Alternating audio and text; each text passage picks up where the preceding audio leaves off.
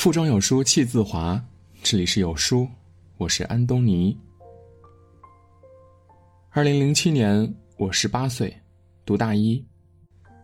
那年，我第一次知道有人是从来没有坐过飞机的。暑假快结束的时候，班级组织了一次去外省的旅游，要求同学们在机场集合，然后出发。但有个同学在航班起飞前五分钟才到达机场的，按照规定，他无法再进入候机大厅了。最开始我只是觉得奇怪，发生了什么急事儿吗？让他这么晚才来。后来我才听说，并没有发生什么，只是他此前没有乘坐过飞机，所以他不知道一般至少要提前三十分钟到达，才能顺利的办理检票登机。他一直以为，就算踩点到达，也能和乘坐汽车一样准时进入客舱里。相处的久了，我渐渐知道了更多的细节。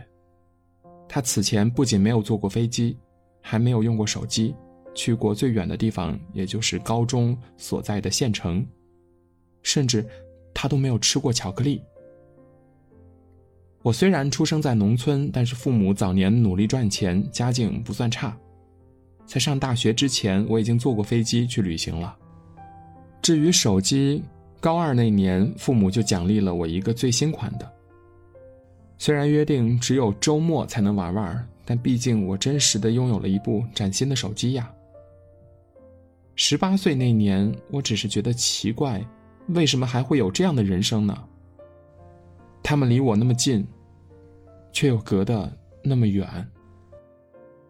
今年我三十一岁了，看过无数人，见过比此前多上很多倍的人生，我开始懂了。不是所有的鱼，都生活在同一片海里。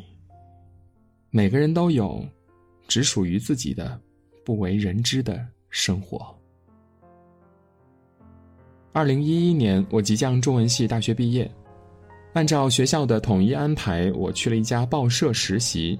跑突发新闻，到报社的第三天，部门就接到了市民的爆料，在一条主干道上，有一位七八十岁的老奶奶顶着烈日穿梭在车流中，向车主兜售报纸。街道上车辆来来往往，数量实在太多了，老人的行为不合适，也很危险。带我的刘老师和我立即一道赶往现场去采访，去的路上我一直在想。这是一位怎样的老太太呢？是不是火车站里那种专业的卖报人，为了一两块钱就不顾一切了？到达那条街道之后，老奶奶仍在车流中卖报，但和我想的不一样。她皮肤黝黑，头发几乎全部花白，太阳下她苍老的面孔满是汗珠。听说是报社的记者，老奶奶停止了卖报。带我们回了他附近的家里。很小的房子，还有股怪怪的味道。房子里却躺着两个看起来神情痴呆的中年男子。一聊才知道，男子是他的两个儿子，都患有精神病，每个月都需要一笔固定的药费。为了补贴家用，他已经卖了差不多二十年的报了。这个故事报道出来之后，当时引发了巨大的轰动。市民纷纷为老人的事迹感动，不少爱心人士都赶到他家为老人捐款捐物。两个月的实习结束之后呢，我没有留在媒体，去了教育培训行业。但九年过去了，我好几次想起那位白发苍苍的卖报老人。这个世界真的和你看到的不一样。有些笑容的背后是咬紧牙关的灵魂。有些汗珠背后，也可能是你从未经历的人生。如果你没有经历过，千万不要拿你的认知去丈量他们的所作所为。北京大四女生在张家界翼装飞行失联整整六天了，这条消息最近让无数人揪心。前几天的一个上午，失联的女大学生被找到，但是已经不幸身亡。最近，他最后一跳的画面也被公开了。视频中平稳飞行十九秒之后，女大学生的飞行路线偏离了。一同跃下的摄影师立即挥手示意她开伞，但她已经急剧下降了数百米。刚刚二十出头的女生，因为意外的因素，不过短短数秒就陷入了绝境。这样的场景，即便只是回看，也让人格外难受。一个年轻的生命本不该就这样陨落了。但我没想到的是，在发布这条视频的微博留言当中，有惋惜，还有无数对女生的攻击。有网友说：“这是有钱人的运动。”不值得同情。有网友说：“这个女孩太自私了，从事这么危险的运动，从来没考虑过父母的担心。”还有网友嘲讽她：“生前翱翔于天地，死后游玩于山水。”他们找出各种理由，作为这个大四女生不应该被原谅的罪状。然而，他们独独忘了，虽然翼装飞行培训费用不菲，但不一定就带有原罪。你又怎么知道女生的父母不支持她呢？人家父母要是不支持，还能放任女儿这么多年来的多次极限运动吗？即便只是依据有限的报道，也知道这是一个分外热爱生活的女孩。她是九五后，二十四岁，大四学生，十八岁就开始学单板滑雪，十九岁在巴厘岛学潜水，考了两个等级的潜水证，二十岁又开始学自由冲浪。在一则视频当中，他讲述了自己的极限经历，坦言为自己而活。而且他早就明白翼装飞行这个运动的危险性，所以几年前就签了一份人体器官捐献协议。他虽然只活了短短的二十四年，但依旧生如夏花般灿烂。只可惜，上天打了个盹儿。最大的热爱，成为了他最大的伤。此刻最应该表达的是什么呢？是惋惜一个生命的意外逝去，是对女孩最后一跳失误之后的绝望感同身受。但有些人没有体验过女孩的过往，不知道在她身上发生过什么，就开始对她的人生指指点点了。这是最让人愤怒的一幕。你凭什么？不是吗？作家刘亮程在《寒风吹彻》里说。落在一个人一生中的雪，我们不能全部看见。这人世间有多少洋洋得意，其实就有多少不为人知；有多少居高临下，就有多少的道德盲区。在这世上，你看不到的地方，一定有人过着你想象不到的人生，只是多数时候你并不自知。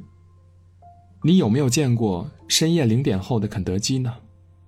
那里面并不只有食客，有错过火车的旅客，有赶早班飞机的年轻妈妈，还有戴着耳机背英语单词的学生，独自坐在角落里的流浪画家，与无家可归的创业失败者。他们在这里刷手机、看书、发呆、等人，甚至抱着被子睡觉。但当清晨到来，他们纷纷散去。最早进店的一批客人永远不知道过去的几小时发生了什么。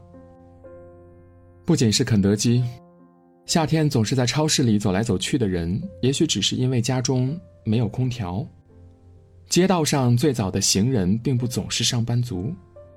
葬礼上那个不哭的人，他不是不悲伤，而是眼泪已经流尽了。那个在聚会中最慷慨的同事。也有可能为五毛钱和菜贩儿斤斤计较。世界很大，人生辽阔，而你我皆凡人，别人的生活你我都未曾全部经历过。知我者为我心忧，不知我者为我何求？所以，对待这个世界最好的态度，不是指指点点，而是多一些。感同身受。五月十二日上午十一点，在那个北京大四女生翼装飞行跳下之后，到底发生了什么呢？现在还不能完整的知道，但我希望你良善，为女生道一声走好，愿她的家人悲伤慢慢平息。指责别人总是容易的，但要承认自己的狭隘与偏见，往往太难。知乎上曾经有一个无数人围观的问题：去过一百个以上的国家是一种什么样的体验呢？底下最高赞的回答是：去了法国才知道女人有气质，男人有情调；去了迪拜才知道有钱人可以那么烧包；去了希腊才知道除了蓝白没有别的色调；去了奥地利才知道乞丐也会弹小调，满大街都是艺术细胞。我开始懂了，不管你走得多远，都会有你不曾抵达的地方。这世界上没有绝对的正确，你要学会接受和你不一样的故事，不一样的三观。就像我十八岁那年，永远不会理解为什么会有人没有吃过巧克力，但现在我慢慢明白了，年岁渐长，你也会知晓的。而在此之前，请你撕下标签放下成见，不要轻易用你的经验去代入别人的人生。郭德纲有一句话很对：“不明白任何情况就劝你的人，这种人你要离他远一点因为雷劈他的时候会连累到你。请你一定要远离这样的人。如果你不了解，你就闭嘴，因为你永远不知道别人经历过了什么。”如果你了解，那你就更应该闭嘴。请你做这样的人。逝者已矣，你也许无法再为遇难的亦庄女生做些什么，但至少，自己可以做得更好。今天的文章就到这里。今天有书君诚心给大家推荐一个育儿平台，在那里给大家准备了许多的科学育儿方法，等你来拿。喜欢有书君的朋友，一定要扫描文末的二维码，关注有书少年，期待和大家的相遇。在这个碎片化的时代，你有多久没有读完一本书了？长按扫描文末的二维码，在有书公众号菜单免费领取五十二本好书，每天有主播读给你听。今天的文章就到这里，感谢聆听，愿你的每一天都过得充实有意义。记得在文章的末尾点一个再看，让有书君知道你们在听。我是安东尼，明天清晨我依旧在有书等你。早安。